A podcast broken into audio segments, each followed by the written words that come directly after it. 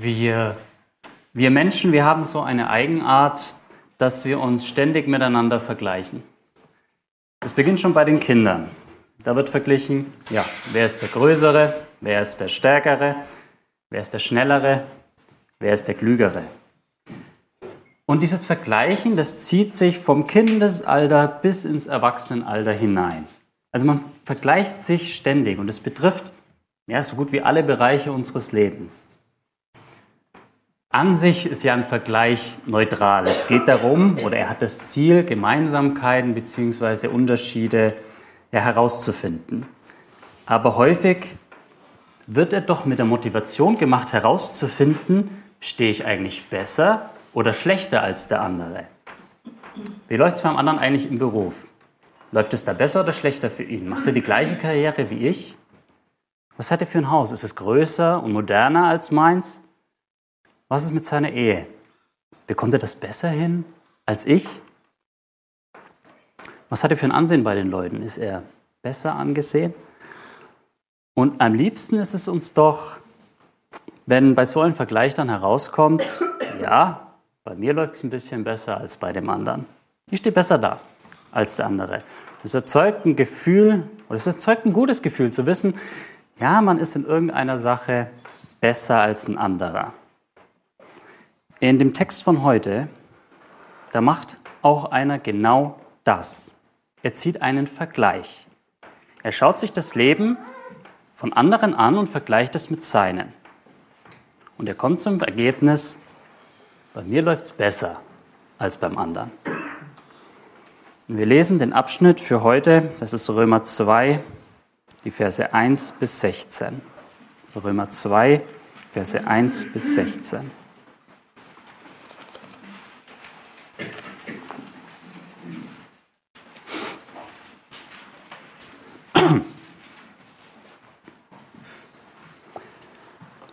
Darum bist du nicht zu entschuldigen, o Mensch, wer du auch seist, der du richtest. Denn worin du den anderen richtest, verurteilst du dich selbst. Denn der, denn du, der du richtest, verübst ja dasselbe. Wir wissen aber, dass das Gericht Gottes der Wahrheit entsprechend über die ergeht, welche so etwas verüben. Denkst du etwa, o Mensch, der du die richtest, welche so etwas verüben und doch das Gleiche tust, dass du dem Gericht Gottes entfliehen wirst? Oder verachtest du den Reichtum seiner Güte, Geduld und Langmut und erkennst nicht, dass dich Gottes Güte zur Buße leitet? Aber aufgrund deiner Verstocktheit und deines unbußfertigen Herzens häufst du dir selbst Zorn auf für den Tag des Zorns und der Offenbarung des gerechten Gerichtes Gottes, der jedem vergelten wird nach seinen Werken. Denen nämlich, die mit Ausdauer im Wirken des Guten Herrlichkeit, Ehre und Unvergänglichkeit erstreben, ewiges Leben. Denen aber, die selbstsüchtig und der Wahrheit ungehorsam sind, dagegen der Ungerechtigkeit gehorchen, Grimm und Zorn. Drangsal und Angst für, jeden, für jede Menschenseele, die das Böse vollbringt, zuerst über den Juden, dann auch über den Griechen. Herrlichkeit aber und Ehre und Friede jeden, der das Gute tut, zuerst dem Juden, dann auch dem Griechen. Denn bei Gott gibt es kein Ansehen der Person. Alle nämlich, die ohne Gesetz gesündigt haben, werden auch ohne Gesetz verloren gehen und alle, die unter dem Gesetz gesündigt haben, werden durch das Gesetz verurteilt werden. Denn vor Gott sind nicht die gerecht, welche das Gesetz hören, sondern die, welche das Gesetz befolgen, sollen gerechtfertigt werden. Wenn nämlich Heiden, die das Gesetz nicht haben, doch von Natur aus tun, was das Gesetz verlangt, so sind sie, die das Gesetz nicht haben, sich selbst ein Gesetz, da sie ja beweisen, dass das Werk des Gesetzes in ihre Herzen geschrieben ist, was auch ihre, ihr Gewissen bezeugt, dazu ihre Überlegungen, die sich untereinander verklagen oder auch entschuldigen. An dem Tag, da Gott das Verborgene der Menschen durch Jesus Christus richten wird nach meinem Evangelium. Wir befinden uns mit diesem Abschnitt ähm, recht ähm, am Anfang äh, vom Römerbrief und damit mitten in einer Argumentation von Paulus, dass der Mensch unter dem Zorn Gottes steht. Und diese Ausführung, die erstreckt sich von Kapitel 1, Vers 18 bis Kapitel 3, Vers 20. Und in Kapitel 1 hat Paulus die Frage beantwortet, wieso denn der Mensch unter dem Zorn Gottes steht. Gott gibt sich den Menschen zu erkennen und die Menschen verstehen das auch, aber sie lehnen ihn ab. Statt ihm zu danken und zu ehren, verehren sie andere Dinge. Und die Konsequenz aus diesem Verhalten ist, dass Gott den Menschen sich selbst überlässt. Gott gibt den Menschen seiner Sünde hin. Er lässt ihn laufen. Und daraus resultiert eine Gesellschaft, die folgendermaßen beschrieben wird. Kapitel 1 ab Vers 29. Als solche, die voll sind von aller Ungerechtigkeit, Unzucht, Schlechtigkeit, Habsucht, Bosheit, voll Neid, Mordlust, Streit, Betrug und Tücke, solche, die Gerüchte verbreiten, Verleumder, Gottesverächter, Freche, Übermütige, Prahler, erfinderisch im Bösen, den Eltern ungehorsam, unverständig, treulos, lieblos, unversöhnlich, unbarmherzig. Das ist die Folge der ablehnenden Haltung der Menschen Gott gegenüber. Gott lässt sie in ihrer Sünde laufen. Und nun in Kapitel 2, da ändert Paulus seinen Schreibstil und er schreibt so, als würde er ein Gespräch mit jemandem führen. Es ist eine fiktive Konversation. Dieser jemand hat nämlich einen Einwand. Er sieht sich die Sünden an, die da ab Vers 29 beschrieben werden und meint, Moment, diese Beschreibung, die passt nicht zu mir. Ich finde mich da nicht wieder. Ich bin kein Ehebrecher, ich bin kein Lügner, ich bin kein Mörder. Das, das, was du da schreibst, Paulus, das passt nicht zu mir. Aber ich stimme dir zu. Wenn ich in die Gesellschaft schaue, dann sehe ich nur so Leute, die da beschrieben werden. Die Leute haben keinen Anstand mehr, sie haben keine Moral mehr. Ja, die haben es verdient, unter Gottes Zorn zu stehen. Aber ich, ich nicht. Ich bin ja besser. Weil wenn du mich anschaust, ich bin ein guter Bürger, ehrlich, halte mich an die Gesetze. Ich arbeite fleißig und gewissenhaft, komme super mit den Nachbarn zurecht. Ich führe eine ganz gute Ehe. Ich werde immer als zuvorkommen und freundlich beschrieben. Ich gehe in die Kirche, ich gehe in die Gemeinde. Wenn ich mich jetzt also mit diesen Sündern hier vergleiche, stelle ich fest, ich bin besser als die. Und in den 16 Versen spricht Paulus genau diesen Menschen an. Nun, es wird aus dem Text nicht klar, ob ihr hier ähm, Jude oder Heide angesprochen wird, aber das ist auch nicht relevant. Angesprochen werden die Leute, die meinen, gut dazustehen und entsprechend über die anderen, wie es, im, wie es in dem äh, Vers 1 heißt, richten. Und mit richten meint Paulus hier allgemein kritisieren, schlecht machen, herunterschauen, verurteilen. Sie meinen, besser zu sein als die offensichtlichen Sünder, von denen Paulus hier in Kapitel 1 gesprochen hat.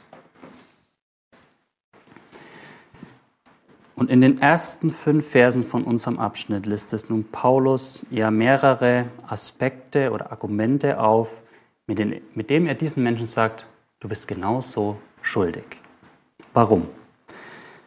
Wir sehen es direkt in Vers 1. Denn du, der du richtest, verübst ja dasselbe. Du bist genauso schuldig, weil du der du auf die anderen hinabschaust, genau das Gleiche tust wie du. Aber vielleicht, vielleicht machst du es einfach subtiler, mehr im Verborgenen. Bei dir sind die Auswirkungen der Sünde ja nicht so offensichtlich zu sehen wie bei dem anderen. Du bist in der Lage, nach außen hin gut dazustehen. Du hast nach außen hin eine gut aussehende Hülle, das dein Innerstes ja kaschiert. Aber wenn man diese Hülle wegnimmt, verbirgt sich darunter der gleiche Sünder.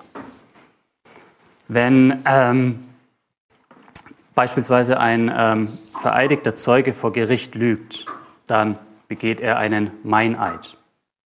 Und dann wird er dafür die Konsequenzen tragen müssen, also er wird bestraft. Und für jeden ist dann offensichtlich, okay, der hier, das ist ein Lügner. Aber bei dir, der hier nur, der hier und da mal nur die Unwahrheit sagt, da merkt es überhaupt keiner. Aber heruntergebrochen auf den Kern, auf den Kern der Sünde, ist es genauso Lüge. Gleiche gilt für Ehebruch. Vielleicht denkst du jetzt, ja, ich bin kein Ehebrecher. Aber Gottes Maßstab ist folgender. Matthäus 5, 27 und 28. Ihr habt gehört, dass zu den Alten gesagt ist, du sollst nicht Ehe brechen. Ich aber sage euch, wer eine Frau ansieht, um sie zu begehren, der hat in seinem Herzen schon Ehebruch mit ihr begangen. Also bei demjenigen, der einen Ehebruch in die Tat umsetzt, da sind die Folgen mit all ihren Konsequenzen offensichtlich. Aber wie weit bist du schon mal in Gedanken gegangen? Fantasierst du über bestimmte Dinge? Und dann sagt Gott, du bist ein Ehebrecher. Nur weil sich das bei dir in Gedanken abgespielt hat, was nach außen hin gar keiner bemerkt, ist es trotzdem die gleiche Sünde. Und solche Beispiele könnte man für alle dort in Vers 29 aufgezählten Sünden finden. Und damit sagt Paulus, du tust genau dasselbe.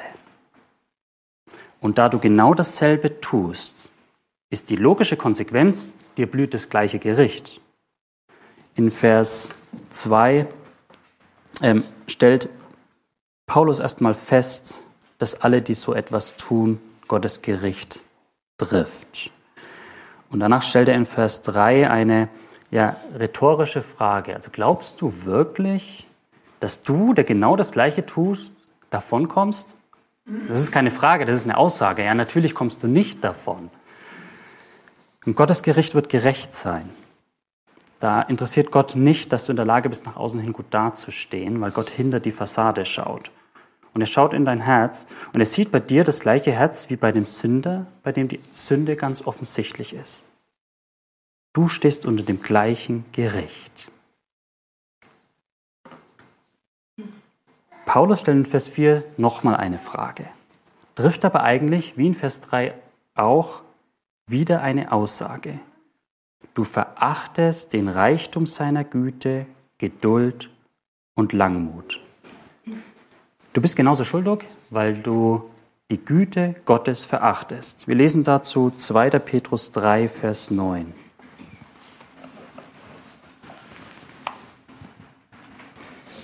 2. Petrus 3, Vers 9.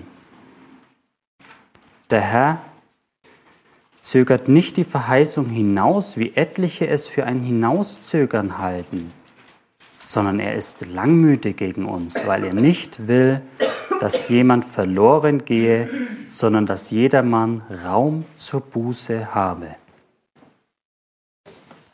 Ähm, dort in der Petrusstelle, da ähm, geht es auch um den Tag des Gerichts, also mit Verheißung ist äh, Gottes Gericht gemeint. Wenn du also denkst, ja, diese Menschen mit ihrem unmoralischen, gottlosen Lebensstil, die sollten eigentlich augenblicklich von Gott weggefegt werden. Ich kann es gar nicht erwarten. Wenn die endlich mal vor Gott stehen und für ihre Taten bestraft werden, dann verachtest du Gottes Güte, weil mit derselben Güte und Geduld, mit der Gott seinen Zorn zurückhält gegen diese Menschen, hält er auch seinen Zorn zurück gegen dich. Und das Ganze macht er nur aus einem Grund. Ebenfalls in Vers 4, weil er dich zur Buße leiten will. Und Paulus wirft den Menschen hier aber vor, du erkennst nicht, dass er dich zur Buße leiten will. Für die erste Sünde hätte Gott dich richten können, aber er möchte dich zur Buße leiten leiten. Buße bedeutet Umkehr. Gott, Gott möchte also, dass du erstmal erkennst, dass du dich von den offensichtlichen Sündern, auf die du so hinunterschaust, dass du dich da überhaupt nicht unterscheidest. Er will, dass du verstehst, dass du genauso schuldig bist, dass du nicht besser dastehst, auch wenn es nach außen hin vielleicht so scheint. Aber, und das ist ja das Entscheidende, er möchte bei dir eine Umkehr bezwecken. Er möchte, dass du dahin kommst, eine tiefe Abneigung gegen dein bisheriges Leben zu haben. Also eine veränderte Einstellung auf dein bisheriges Leben. Und dazu, dazu hält er seinen Zorn zurück. Buße, das ist immer ein, ein grundlegender Bestandteil der Bekehrung. Buße ist immer Teil des Glaubens. Echter Glaube beinhaltet immer den Willen, der Sünde den Rücken zu kehren. Das kann man nicht voneinander trennen. Zu was ruft ähm, Johannes der Täufer die Menschen auf? Matthäus 3, Vers 2. Tut Buße. Wozu ruft Jesus die Menschen auf? Markus 1, Vers 15. Tut Buße und glaubt an das Evangelium. Was sagt Petrus den Menschen, als er seine ja, erste Predigt am Anfang der Apostelgeschichte hält? Was antwortet er den Leuten, als sie ihn fragen, ja, was sollen wir jetzt tun? Apostelgeschichte 2, Vers 38, tut Buße.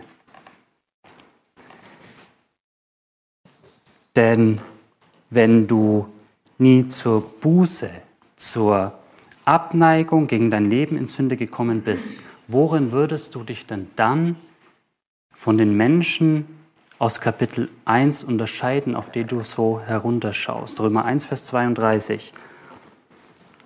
Obwohl sie das gerechte Urteil Gottes erkennen, dass sie des Todes würdig sind, welche so etwas, also die Sünden, die Paulus vorher aufgezählt hat, verüben, tun sie diese nicht nur selbst, sondern haben auch Gefallen an denen, die sie verüben. Sie wissen, dass sie Gottes Gericht trifft. Sie wissen, dass sie Gottes Gericht verdienen. Sie wissen, dass sie schuldig sind. Ihnen ist es aber nur egal. Es gibt keine Buße. Und was ist die Konsequenz fehlender Buße? Vers 5. Aber aufgrund deiner Verstocktheit und deines unbußfertigen Herzens häufst du dir selbst Zorn auf für den Tag des Zorns und der Offenbarung des gerechten Gerichtes Gottes. Du häufst dir Gottes Zorn auf. Gott möchte dich zur Buße führen, aber stattdessen bist du verstockt. Du bist uneinsichtig, du verweigerst dich der Realität. Wie so ein bockiges Kind willst du deine Einstellung nicht ändern. Und das Ergebnis ist, dass sich Schuld um Schuld aufhäuft. Das ist wie bei, wie bei einem Stausee. Also Tag für Tag, Stück für Stück füllt sich der See mit Gottes Zorn.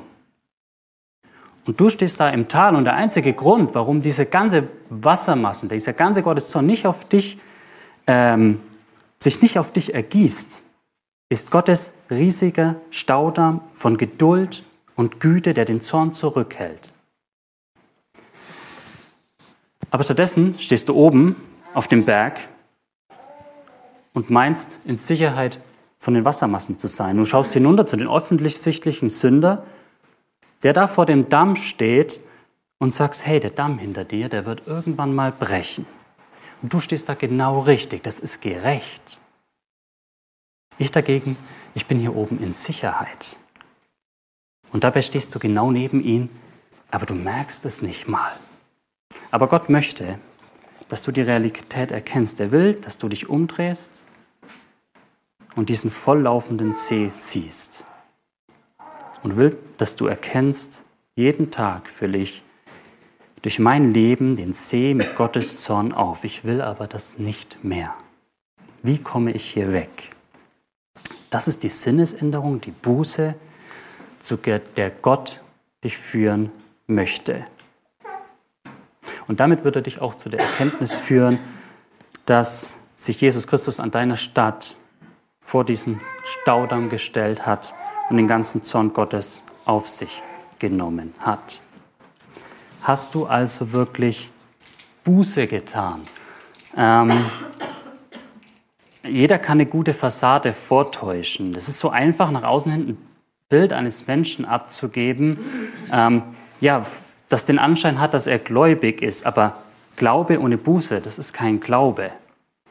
Denn die Umkehr zu Jesus, die Errettung, das ist ja auch zwangsläufig die Abkehr von der Sünde, die Buße. Ja, und wenn du das erkannt hast und Jesus Christus als deinen Retter angenommen hast, dann, dann danke Gott dafür, weil sich allein Gottes Güte dich zur Buße geleitet hat. Er hat dir Raum zur Buße gegeben. Und ähm, ja, denke dran, wir hatten das Thema auch schon letzte Woche.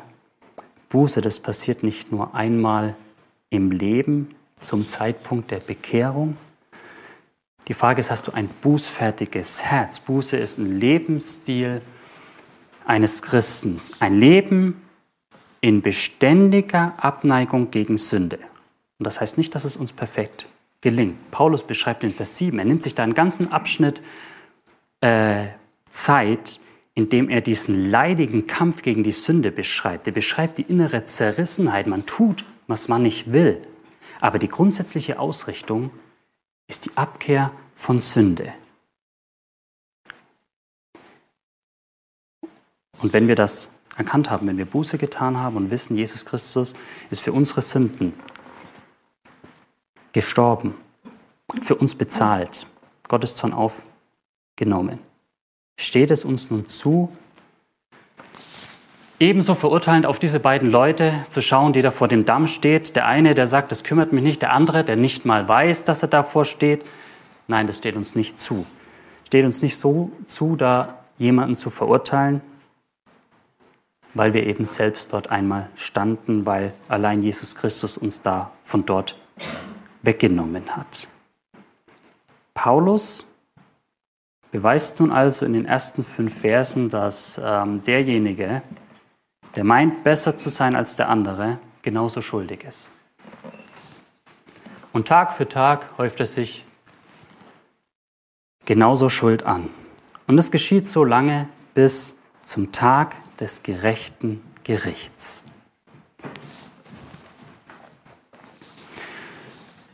Paulus geht nun in den ähm, nächsten Versen, das ist Vers 6 bis 11, hm, etwas mehr auf das Gericht Gottes ein. In Vers 6, da wird uns das Grundprinzip erklärt. Bei Gottes Gericht wird nach Werken gerichtet. Jeder bekommt genau das, was er für sein Tun verdient hat. Und dieses Prinzip, das erklärt Paulus nun in den Versen 7 bis 10 anhand von zwei Personengruppen. Die einen, die Gutes tun Vers 7 und 10, die erhalten ewiges Leben. Die anderen aber, die Böses tun, Vers 8 und 9, die erhalten Grimm und Zorn. Nun, was meint ähm, Paulus nun mit denen, die Gutes tun? Also er meint damit nicht, dass es manche Leute äh, tatsächlich schaffen, durch Gutes tun ewiges Leben zu erarbeiten. Das meint er damit nicht. Damit würde er sich selbst widersprechen. Denn er befindet sich gerade ja mitten in einer Argumentation, dessen Ergebnis er dann in Kapitel 3 präsentiert. Und zwar Römer 3, 10 bis 12. Wie geschrieben steht, es ist keiner gerecht, auch nicht einer. Es ist keiner, der verständig ist der nach Gott fragt. Sie sind alle abgewichen, sie taugen alle zusammen nichts. Da ist keiner, der Gutes tut, da ist auch nicht einer. Auf das möchte Paulus hinaus. Kein Mensch ist vor Gott gerecht, keiner tut Gutes, jeder steht unter dem Zorn Gottes. Wer sind nun die, die Gutes tun und ewiges Leben haben? Auch das beantwortet Paulus später in Kapitel 6, Römer 6, Verse 21 bis 23.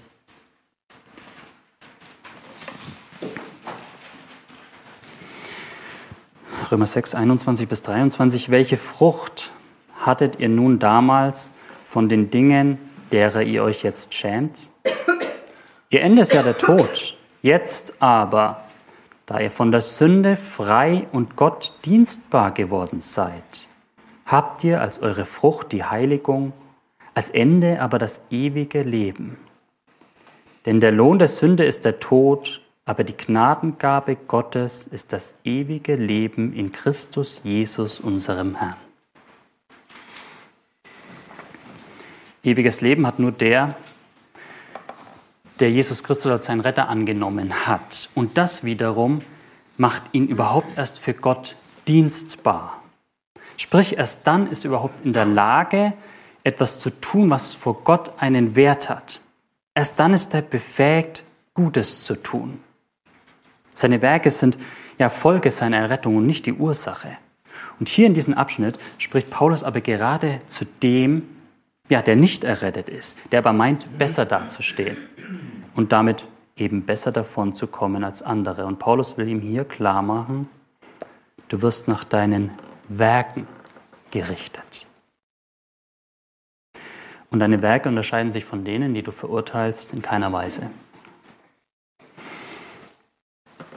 Und ja, wenn du glaubst, dass es beim Richten nach Werken um ein Aufrechnen von guten und bösen Taten gibt, dann sagt Gott dir hier, gehörst du mich nicht zu mir durch Jesus Christus, gibt es keine guten Werke. Du kannst Millionen von Euro spenden, du kannst tausendmal eine Oma über die Straße führen. Das hat vor Gott keinen Wert, wenn du nicht zu ihm gehörst. Und aus menschlicher Sicht mag das gut sein und die eigentliche Handlung ist natürlich nicht falsch. Aber die Motivation dahinter, die entspricht nicht dem ja, Auftrag aus Kapitel 1.21, Gott die Ehre zu geben.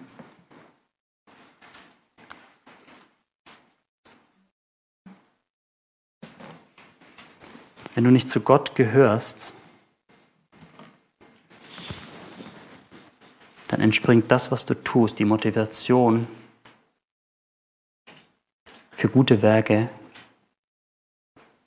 nicht dem Auftrag aus Kapitel 1, Vers 21, Gott die Ehre zu geben. Vielleicht machst du es, um die Leute zu beeindrucken, vielleicht machst du das aber auch einfach nur, weil es dir so beigebracht wurde, weil du eine gute Erziehung genossen hast, weil, weil man das aus Anstand eben so macht. Aber vor Gott zählt es nicht. Denn es gibt keinen, der Gutes tut. Das sagt Gott. Und da gibt es nichts dran zu rütteln. Was bleibt dann also übrig am Tag des Gerichts? Für dich, der du dann denkst, doch gar nicht so schlecht dazustehen, dass du für jeden ge falschen Gedanken, für jedes schlechte Wort und für jede böse Tat zur Rechenschaft gezogen wirst. Paulus schließt mit Vers 11, denn bei Gott gibt es kein Ansehen der Person. Gottes Gericht ist völlig frei von Parteilichkeit. Also vom menschlichen Gericht, da, da zählt manchmal Einfluss, Macht, Geld, Ansehen.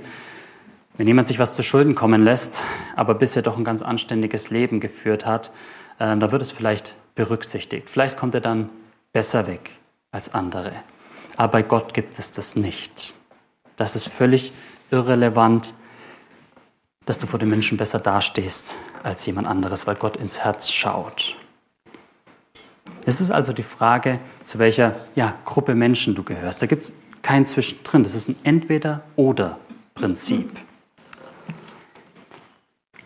Vor Gott gibt es kein Ansehen der Person. Es gibt keine Parteilichkeit, es wird niemand bevorzugt behandelt. Und in den letzten Versen führt Paulus das noch etwas genauer aus. Und ja, darauf wollen wir noch kurz eingehen. Schon in den Versen ähm, 9 und 10 hat Paulus hier den Juden und den Griechen genannt. Und Griechen sind hier ähm, also Heiden, das heißt die anderen Menschen, ähm, gemeint. Und nun stellt sich doch die Frage, man hat immer irgendwo die Unterscheidung zwischen Juden und den anderen Menschen. Wie sieht es jetzt konkret aus mit dem, niemand wird bevorzugt? Wie sieht es konkret aus? Und Paulus schreibt in Vers 12, dass alle, die ohne Gesetz, die Heiden, verloren gehen und alle mit Gesetz, die Juden, verurteilt werden. Nun, für die Juden ist die Sache eigentlich ganz klar. Ähm, sie haben das Gesetz von Gott bekommen. Ihnen hat Gott dadurch explizit seinen Willen mitgeteilt. Und es wurde ihnen auch klar gesagt, was die Konsequenz ist, wenn sie das Gesetz nicht halten. Und in den nächsten Abschnitt ab Vers 17 wird Paulus auch explizit zu den Juden sprechen und ihnen dann ebenso nachweisen, ihr seid auch nicht gerecht vor Gott, weil ihr euch nicht an das Gesetz haltet. Aber was ist mit den anderen? Weil man könnte doch den Einwand bringen, ähm, dass Gott die Juden verurteilt, weil sie das Gesetz nicht halten, das ist ja nachvollziehbar. Aber dass ein Heide ebenso verloren geht, obwohl er kein Gesetz hat, das ist doch irgendwo dann nicht gerecht. Wenn für mich kein Gesetz gilt, auf welcher Basis kann ich denn dann überhaupt zur Verantwortung gezogen werden? Und genau diesen Einwand, den beantwortet Paulus in diesem Abschnitt. Und dazu schreibt er in Vers 15, dass jedem Menschen die Werke beziehungsweise die Forderungen des Gesetzes ins Herz geschrieben worden sind. Das heißt, jedem Menschen wurde das Gesetz Gottes bekannt gemacht. Nicht in, seinen, in einer so ja, expliziten und vollständigen Art und Weise, wie das jetzt bei den Juden der Fall ist, aber jeder weiß instinktiv, was Gottes Wille ist. Jeder weiß instinktiv, was gut und was böse ist.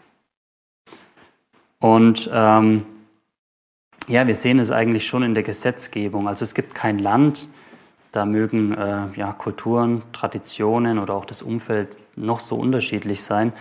Ähm, da gibt es kein Land, wo Mord oder Diebstahl als gut angesehen wird. Das steht immer unter Strafe und das ist doch schon mal ein, ein Hinweis darauf, dass es aus einem ja, dem Menschen angeborenen Wissen, etwas, was er instinktiv weiß, entsprungen sein muss. Und der Beweis dafür, dass du ein ja, angeborenes Wissen, also ein ins Herz geschriebenes Gesetz hast, ein angeborenes Wissen über Gut und Böse, das ist dein Gewissen.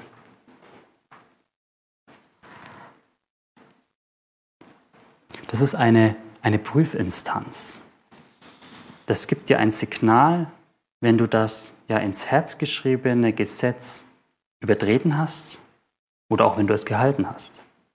Du merkst es, wenn du ein gutes bzw. reines oder ein schlechtes Gewissen hast. Ja, das Gewissen lässt sich durch das Umfeld beeinflussen, es kann auch täuschen, aber es zeigt, dass dir Gottes Wille offenbar wurde. Und das ist damit die Basis, auf der du zur Verantwortung gezogen wirst. Dann kannst du nicht sagen, hey, ich habe es nicht gewusst. Da gibt es keine Ausrede für dich. Und vielleicht sagst du auch, ja, ein schlechtes Gewissen habe ich eigentlich nie dann mag das daran liegen, dass es schon abgestumpft ist, weil du so oft die Stoppsignale des Gewissens ignoriert hast, dass sich's aufgehört hat zu melden. Und damit merkst du gar nicht mehr, in welche Richtung du unterwegs bist und was dich am Ende erwartet. Denn, und das ist der Vers 16, irgendwann kommt der Tag des Gerichts. Und in dem Augenblick ist Gottes Güte und Geduld mit der er seinen Zorn zurückgehalten hat, vorbei. Und an dem Tag kommt dann alles zum Vorschein. Das Verborgene wird sichtbar und es wird abgerechnet.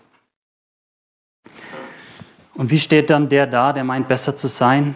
Ihn trifft genauso der Zorn Gottes. Er hat keine Entschuldigung.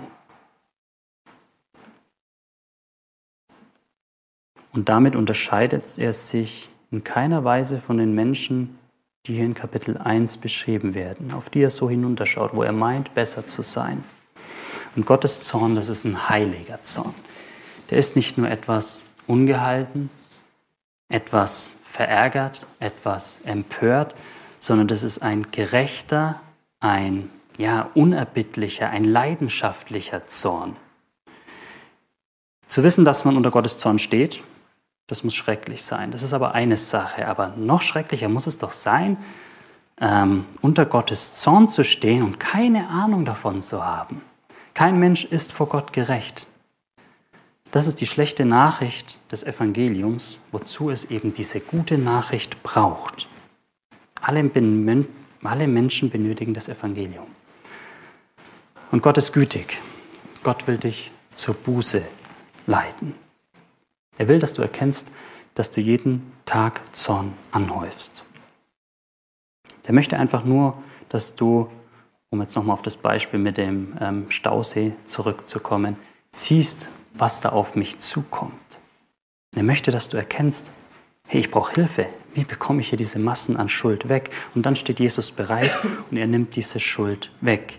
Denn was unterscheidet denn den Gläubigen von den Ungläubigen? Hast du, der du glaubst, haben wir, der wir glauben, die Sünden, die in Kapitel 1, Vers 29 beschrieben werden, nicht getan? Also schauen wir mal in die Liste. Sind wir nicht auch manchmal habsüchtig, neidisch, streitsüchtig, übermütig und häufig so unverständig, treulos, lieblos und unbarmherzig? Da ist kein Unterschied. Aber vor Gericht findet sich bei uns nichts Böses mehr, weil es bezahlt ist. Wir sind freigesprochen, weil Jesus bereits bezahlt hat. 1. Timotheus 2, Vers 4. Er, also Gott, will, dass alle Menschen gerettet werden und zur Erkenntnis der Wahrheit kommen. Und hierfür benötigt es eben die Verkündigung des Evangeliums in gleicher Klarheit und Kompromisslosigkeit, wie das Paulus hier in diesem Abschnitt von heute gemacht hat.